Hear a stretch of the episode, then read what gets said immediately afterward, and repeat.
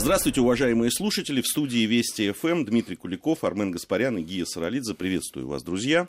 Здравствуйте. Не, сов... не совсем обычная сегодня, наверное, ну, э, наша программа. Обычно мы берем какую-то конкретную тему, но мы действительно получили очень много сообщений, очень много откликов на предыдущую нашу программу, которая, я напомню, была посвящена Донецкой Криворожской Республике.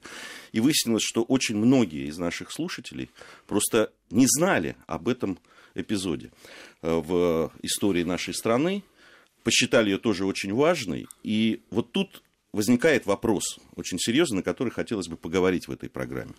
Возникает вопрос, а как же мы преподаем историю, правильно ли мы это делаем, какие были ошибки в прошлом – или недочеты, или просто, ну, может, так сложилась, да, там, политическая там, э, ситуация, что какие-то вещи в нашей истории, они ушли, очень важные вещи, как выясняется.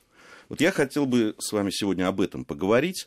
Наверное, это даже касается того, как мы преподаем историю, да, прежде всего.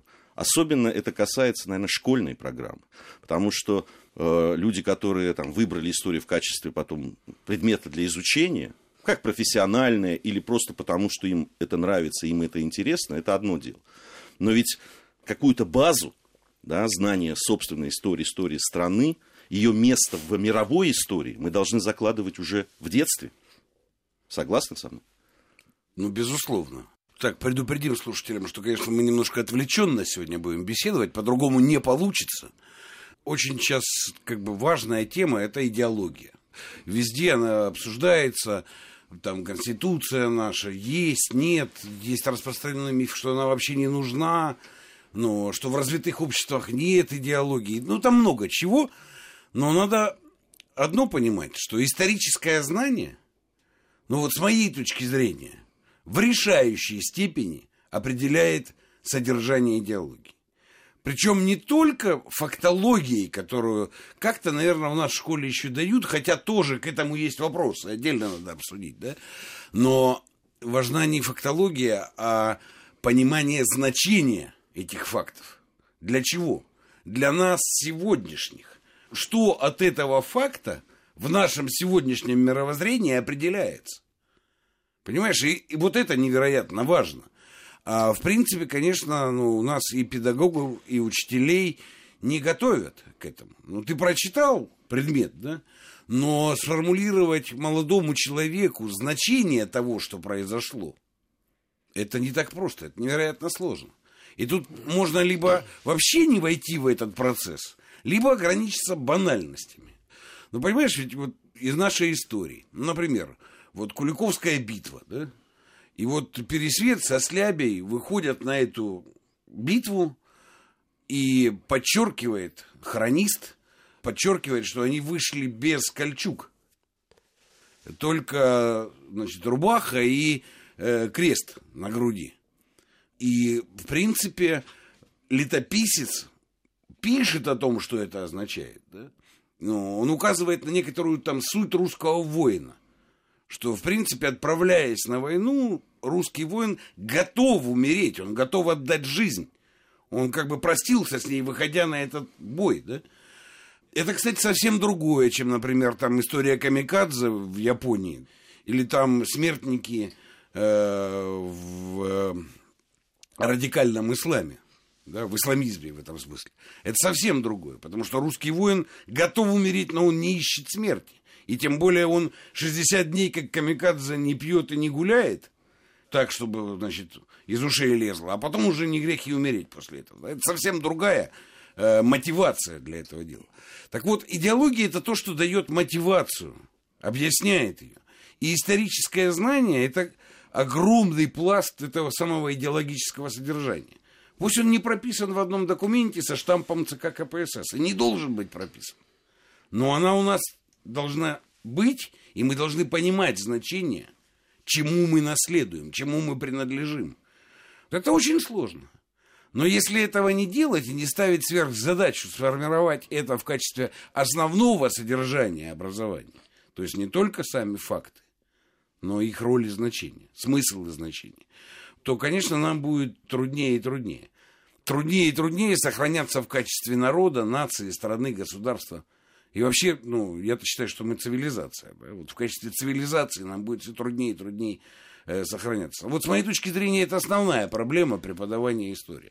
О фактах, которые не всегда присутствуют там, это отдельная история, и мы можем поговорить об этом еще. Да, я согласен. Э, уже много раз я говорил и в наших эфирах, э, и в эфирах телевизионных, когда принимаю участие, о том, что считаю историю государственно образующей наукой, государственно образующим знанием.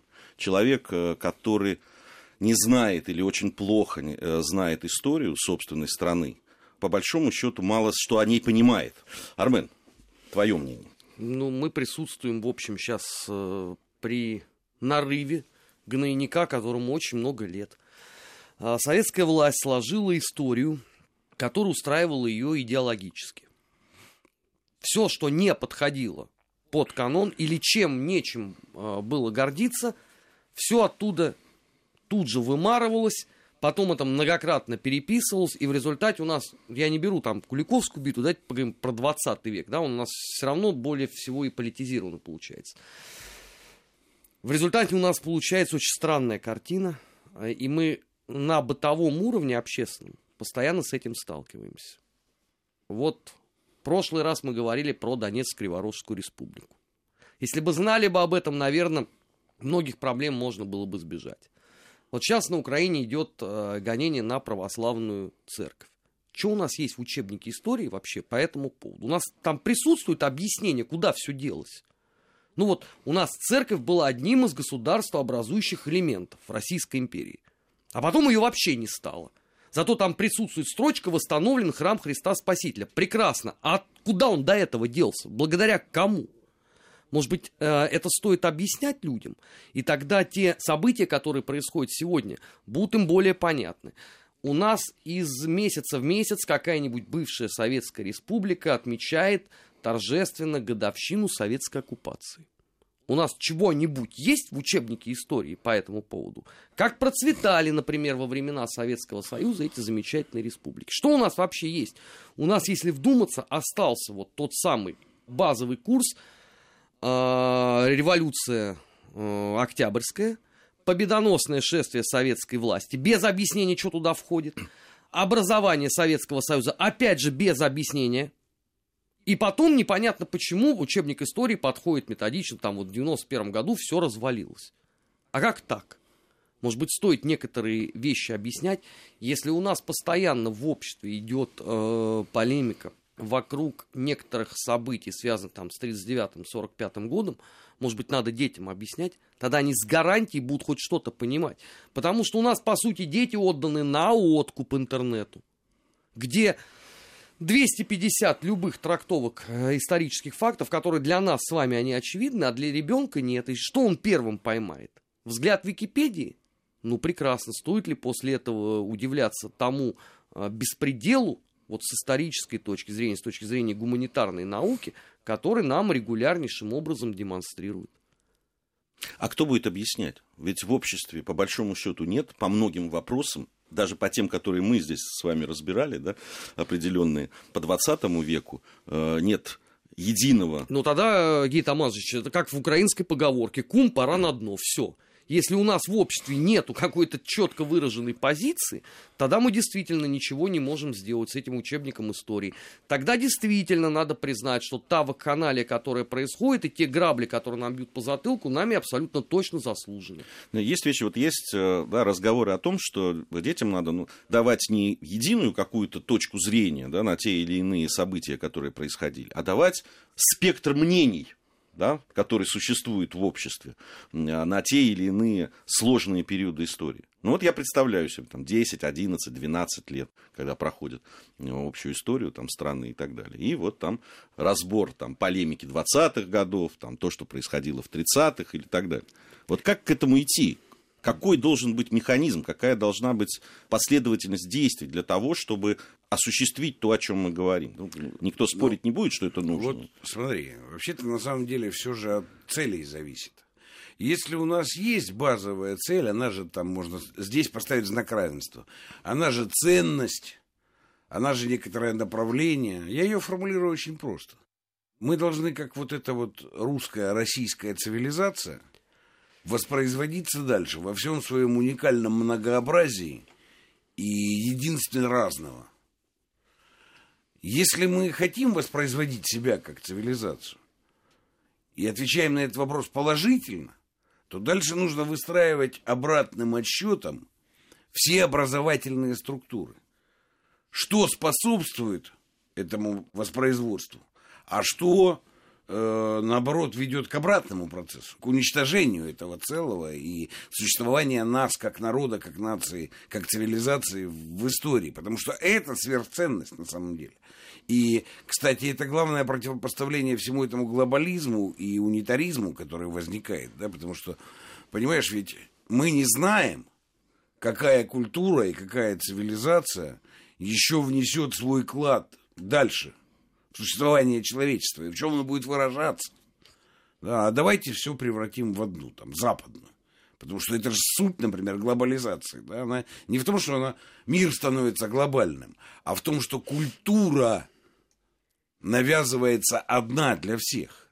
И в этом смысле глобализация как западнизация, а жестче как американизация да, всего мира.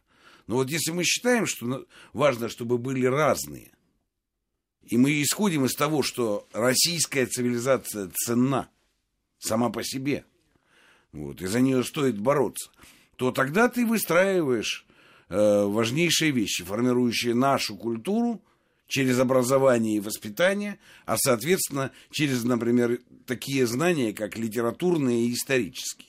Да, и тогда у тебя история и литература становятся важнейшими по-настоящему предметами в корпусе всего этого дела. Но это надо проделать такую работу. И она не выводится на кончике пера, понимаешь, потому что за этим стоит некоторая философия отношения к самим себе. Вот. А что касается разных мнений, так это я большей дурости вообще не знаю. Это э, самый короткий способ к самоубийству. Но у нас у всех есть разные мнения. И что теперь с этим делать? Они всегда есть. Дело же не во мнениях, а в знаниях. Потому что как бы не спорили, например, там, по 30-м годам и репрессиям, так называемым. Но если отталкиваться от фактов, то, в принципе, там трудно спорить, что это 600 с чем-то тысяч расстрелянных. 682, да, 682 тысячи расстрелянных, и там несколько миллионов тех, кто были интернированы. Да, нет никакого спора о том, что репрессии были. Нет никакого спора о том, что это совершенно особый способ и неприемлемый для нас ну, в будущем способ работы с социальностью, с нашим социальным... Нет по этому поводу спора. А спор возникает в политическом употреблении сегодня этих фактов. Вот там возникает спор. Ну, я бы сказал, в их интерпретации. Ну, в интерпретации с целью политического употребления. Понимаешь? Вот, вот там возникает спор. По отношению к чему?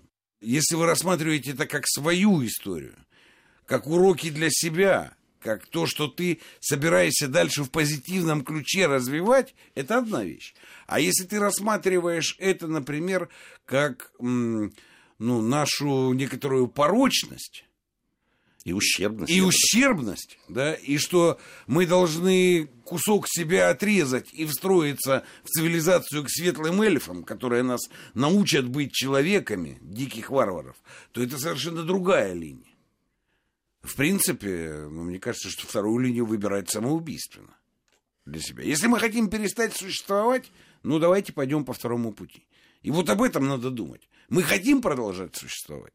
Ну, кстати, наши деды, которые отдавали свою жизнь в Великой Отечественной войне, отвечали на этот вопрос. Будут ли их дети и внуки дальше существовать? Как вот такая социальная целостность в виде народа, государства, нации иногда об этом, может быть, не задумываясь. Но, но они да. отвечали на этот вопрос. Безусловно, согласен. Согласен, Дима. Э, Дмитрий Куликов, Армен Гаспарян и Гия Саралидзе в студии Вести ФМ. Мы продолжим совсем скоро. Новости. После новостей возвращаемся и продолжаем наш разговор.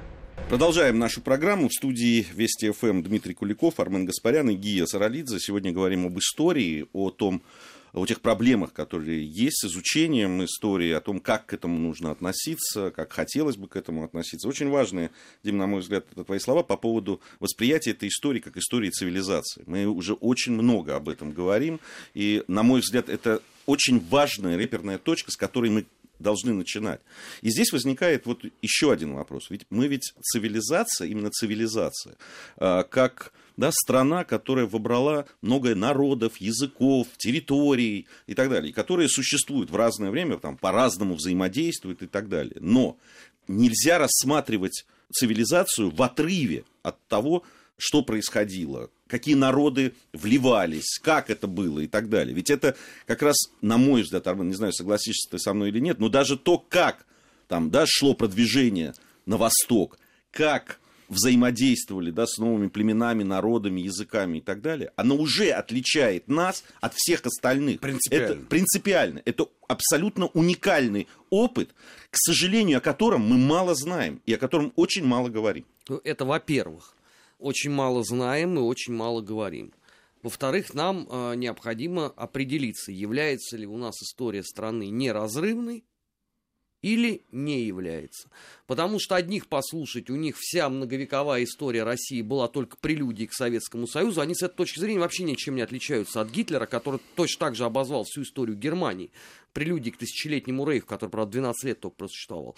У других, наоборот, нету вообще никакого советского периода. Это просто падение в скверну незначительное, которое закончилось в 91 году. Но история не может же таковой быть, да, если у нас пропадает сразу целый пласт глубинной русской цивилизации. Потому что советский проект являлся ровно точно такой же составной его частью, как и Российская империя. И это, в общем, там не мое утверждение, это можно послушать, что говорили лидеры советского государства, ну, например, в эпоху Сталина а, по этому вопросу. Это второй момент. А, третий момент. У нас э, есть очень много написанных серьезных научных монографий, но они не находят своего читателя. Мы это многократно говорили с тобой в разных самых эфирах. У нас отсутствует вообще, в принципе, науч-поп как таковой. Не только там по основным вопросам 20-го столетия. Дальше, если копнуть, там вообще еще более чудовищно, хотя казалось бы, да, страна, которая досконально изучила того же Александра Сергеевича Пушкина, которая дала, ну, таких вообще пушкинистов, оказалась абсолютно незащищенной к тому потоку сознания, который последовал в 90-е годы и в начале нулевых. И сколько ереси там про того же Пушкина э, говорится. Это вот опять же к вопросу о том, как современные поколения могут получать э, знания. Э, что делать э, с этой точки зрения? Я много раз говорил, что надо перестать морочить самим себе головы и действительно признать это – единой глобальной русской цивилизации э, со всеми вытекающими отсюда последствиями. Может быть, даже стоит э, предварять соответствующие э, разделы э, курса истории для начальной школы именно предисловием о том, что это глобальная русская цивилизация, куда входило вот это, это, это, это. Потому что если мы это делать не будем, мы все равно рано или поздно будем э, получать какие-то разнообразные и поражающие зачастую своей дикостью трактовки. Это полбеды еще было бы. А гораздо хуже то, о чем мы опять же многократно говорили, что у нас будут образовываться некие лакуны в собственном восприятии этого прошлого. И как их исправлять потом, тоже совершенно непонятно. Потому что а, вот это определение, условно, глобальная русская цивилизация, она будет самодостаточным. Ежели мы постоянно будем, а, знаешь, как у нас есть модные историки, которые меня вот в чем-то даже умиляют. У них курс истории вот а, с древнейших времен России до там 1917 года умещается в один том. А Советский Союз умещается в четыре тома. Ну, при таком подходе какой может быть результат? Ну, наверное, только отрицательный. Отсюда э, главная боль и печаль. И вообще я бы даже сейчас Крамолу, наверное, произнес бы, но тем не менее, я бы вернул бы в Конституцию идеологию именно в формулировке глобальной русской цивилизации.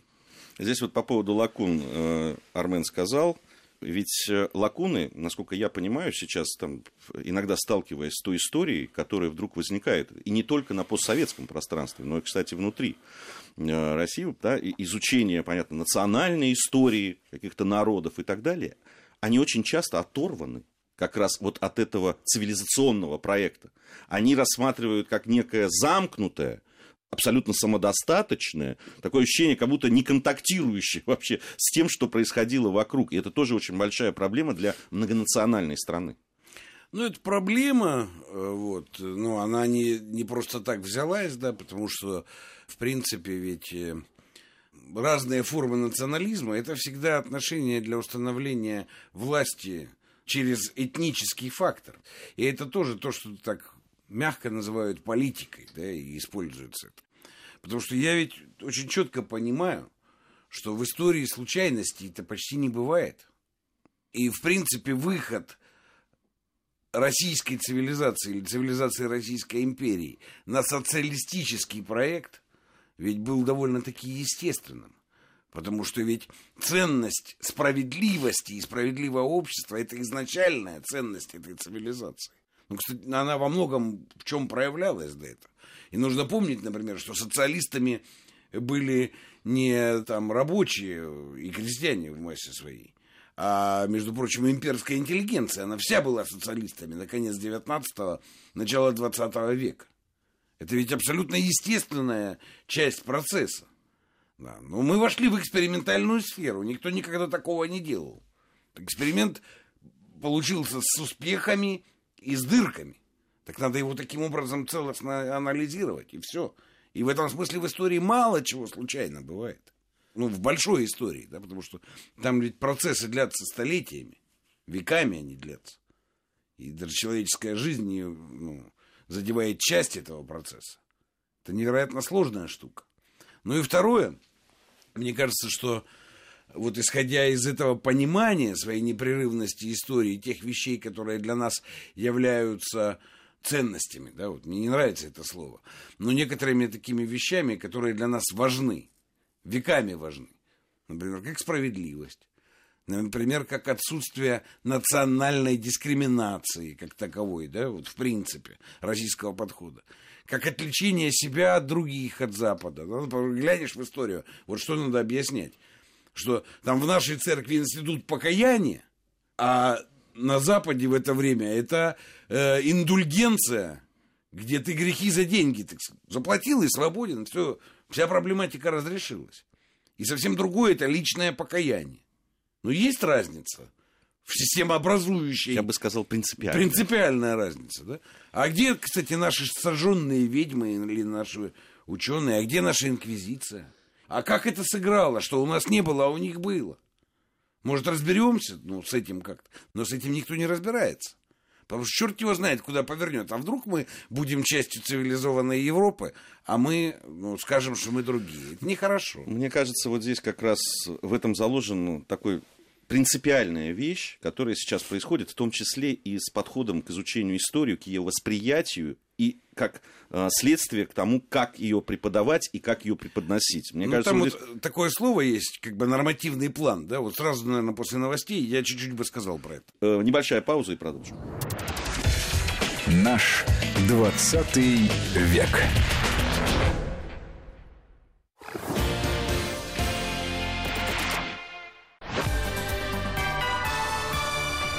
Вести ФМ.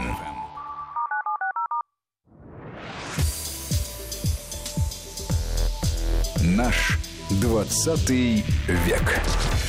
События и последствия. Факты и домыслы. Продолжаем нашу программу. Дим, ты хотел... Да, я несколько слов буквально. Понимаешь, это очень важно одевать этот нормативный план на самих себя. И смотреть в истории, когда мы, кстати, от, от этого нормативного плана отступаем. Ну, вот, например, даже в советской части есть же такая штука. Вот смотри, были выселения народов, да, сталинские. Чеченского народа, войнакского, там, крымско-татарского народа.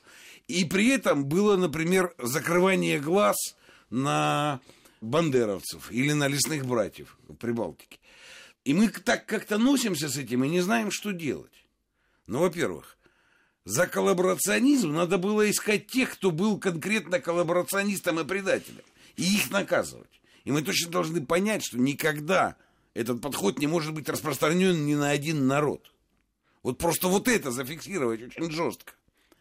Вместе с этой фиксацией нужно понимать другое. Никто, кто служил врагу, не должен уцелеть, потому что вообще-то, если говорить о цивилизации, предательство у нас один сам, самый большой грех для российского русского человека, для нашей цивилизации, предательство самый большой грех. И надо этому следовать. А мы что сделали?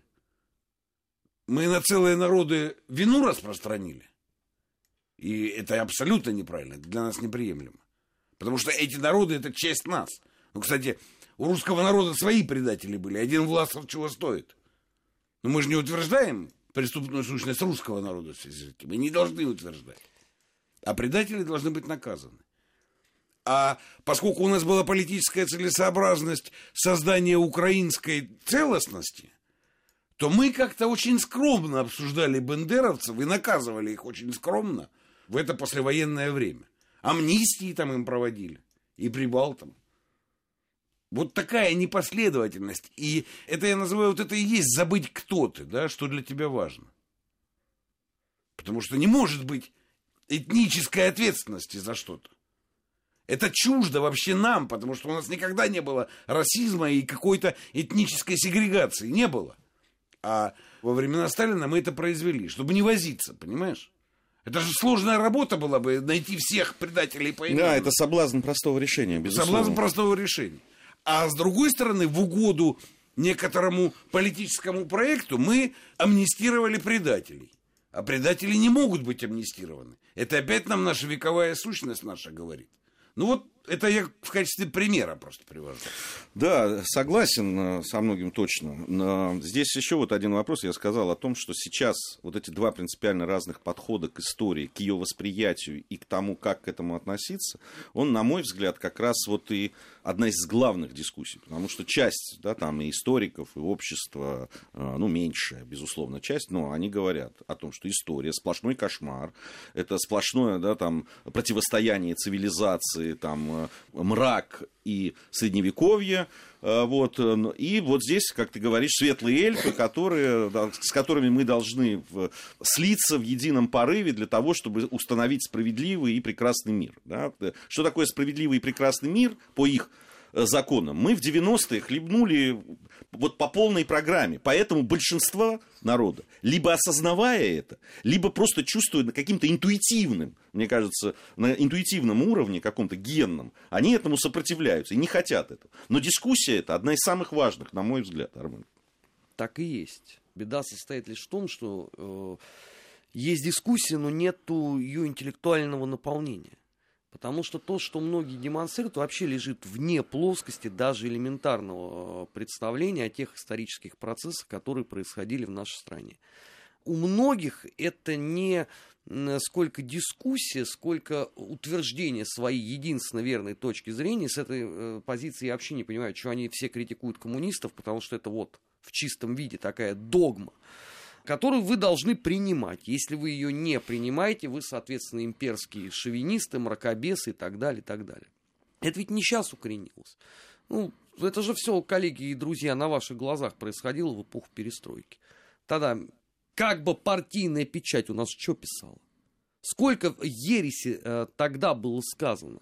За это кто-то ответил? Нет. Выросло поколение людей, которые вот воспринимали историю уже именно так. Чему мы удивляемся тому, что происходит сегодня? У этих, эти люди тогда были еще относительно молодые, им было там, наверное, 15, ну, 25 лет. Теперь у них дети, которым они преподали вот ту историю, которую тогда выучили по журналу «Огонек», например. И вот эта полемика сегодня происходит э, у нас в обществе. О чем полемизировать? Ну, о чем? О том, надо ли было побеждать немцев? Ну, наверное, да. Наверное, так всегда было в нашей истории. Были ли э, у политического руководства Советского Союза ошибки? Было и много. А у какой страны их не было? Ну, заметим себе, во Франции ведь нету полемики по поводу событий 40 -го года. Хотя, казалось бы, за три недели разгром, невероятное национальное унижение, появление Вишистской республики. Но ведь в обществе во французском нету того, что есть у нас. А мы, победители во Второй мировой войне, вынуждены зачастую перед этим еще и оправдываться. Ну вот как так? А вот любопытно, да, интересно, сейчас вот Армен опять да, к Великой Отечественной войне, там, к итогам Второй мировой войны вернулся. Ну, потому что у нас в основном все вокруг этого и крутится. Она, она ну, по разным направлениям, просто мне кажется, что отдельно. Ты вспомни, какая дискуссия была по поводу Ивана Грозного. Как только обостряется вот эта связь прошлого с настоящим, оно тут же да, вызывает вот, э, столкновение, причем непримиримое, как выясняется, непримиримое абсолютно отношение, по большому счету, к тем фактам, которые известны и одним, и вторым. И как раз вот Великая Отечественная война, я недаром вот подчеркнул, она действительно сейчас нам говорит, что вы все время вот это ваше милитаристское, там, это, чего вы с этим 9 мая, все это, хватит уже, повернитесь уже, посмотрите не в прошлое, а в будущее, понимаешь? А, ведь это тоже вот подход. Это, это суть той дискуссии, которая происходит. Хотя понятно, что речь-то не идет о Великой Отечественной войне, а речь идет о подходе. Речь идет о идеологических вещах. Можно проиллюстрирую, почему о подходе? И на актуальном материале прошлой недели. Вот две эти сестры, девочки, на украинском конкурсе Евровидения. Апанасюк. Апанасюк, да, Анна и Мария. Вот, которым прямо предложили, откажитесь от родителей и вы поедете на конкурс. Вот это ужасная метафора того, что ты обсуждаешь. Откажитесь от своего прошлого, от своих родителей, от предков, откажитесь. И поедете куда-нибудь. Куда? Ну, куда-то, где светлое далеко. Но, но условием билета является отказ от своего прошлого. Предательство. Предательство. Да, в этом смысле цивилизационное предательство. И на этом построена вся машина. И поэтому вот то, что ты говоришь, говорят, ну что вы носитесь, смотрите в будущее. А это ведь жесточайший обман. Ты не можешь смотреть в будущее без очков, которые тебе дает твое прошлое, грубо говоря. Потому что это прошлое конфигурирует твое будущее. Отказавшись от него, ну, ты рискуешь вообще перестать быть. Потому что ты ведь бытийствуешь как? Ну, ты бытийствуешь как там россиянин, русский в неэтническом смысле этого слова, чья история на тысячу лет назад. Откажись от этого, и кто ты будешь? Ну, я слесарь. Нет, я киберинженер. Неважно, я сейчас... Ну, добро пожаловать. Ну, в новый мир, где нет. Ну, в принципе, тебя в этом смысле нет. Есть киберинженер. Потому что, ну, когда ты отвечаешь о своей сущности, то ты будешь вынужден сказать, у меня были-то такие родители, я принадлежу такому роду, и я принадлежу такой стране с ее историей, культурой и всем остальным. Если этого всего нет, то непонятно кто то Ну хорошо, киберинженер. Но ведь этого же добиваются. Потому что ну, дальше киберинженеру расскажут на следующем шаге, что вообще-то ну, он не просто киберинженер, а он ему еще перевоспитываться и перевоспитываться, и надо учиться у тех, кто уже сильно продвинулся. У западной цивилизации надо учиться. Это не просто, это значит, надо признать власть их. Ну, э, недаром же говорят, я несколько раз уже, даже в таких, знаешь, полузастольных, я бы сказал, да, беседах, вот слышал о том, что ну мы же на несколько веков отстаем. Это ерунда полная. Знаешь, мы, вы, мы отстаем на несколько веков. Я говорю, простите, ну в каком смысле? Ну, смотря сколько веков, конечно, но мы можем вернуться к той самой инквизиции, допустим, европейской, да, которая А мы вообще была... от всего Запада отстоим на несколько веков или от какой-то конкретной ну, страны? Понимаешь, от, от конкретной одной самой главной страны мы на несколько веков не можем отставать, потому что им всего пару Которая веков. моложе Большого театра, ты про эту страну, да? Да, вот, но это ведь действительно, это то, о чем говорит Дима как раз. Как только ты отказываешься от своей тысячелетней истории, да, дальше тебе говорят, ну, все, Иди Давай. в школу сюда. Да, да, иди в школу сюда, вот здесь тебе парта. Перевоспитываться. А вот, и вот тебе новый учебник. Будешь да, перевоспитываться. И будешь перевоспитываться. Да, вот про отсталость готов провести отдельную дискуссию. Россия, как и Российская империя, так и Советский Союз, так и Российская Федерация, никогда существенно ни в чем не отставала. В социальном плане, в плане организации общества. Ну а если взять там науку, военное дело, инженерию и так далее. Ну, посчитайте одни только изобретения, которые российская цивилизация внесла в мировую копилку научной и инженерной мысли. Ну, просто так вот возьмите, выпишите это и посмотрите. О каком основании вы говорите? Кстати, может быть очень правильная вещь. Э, да, вот именно с фактами в руках разговаривать э, с людьми, которые вот утверждают обратно. Это Только они тебя не услышат. Мне кажется, это важная вещь. Важно, чтобы не они услышали. Важно, чтобы услышали те другие. Которые слушают эту дискуссию. Да. В этом, кстати, смысл во многом происходящего на радио и на телевидении у нас. Важно не убедить того, который якобы Украину представляет, а важно, чтобы люди, которые смотрят, посмотрели на сам спор по самым глубинным основаниям. И, может быть, человек тогда что-то поймет. Спасибо, друзья, за этот разговор. Армен Гаспарян, Дмитрий Куликов и Гия Саралидзе были в студии Вести ФМ. Надеюсь, совсем скоро мы с вами вновь встретимся.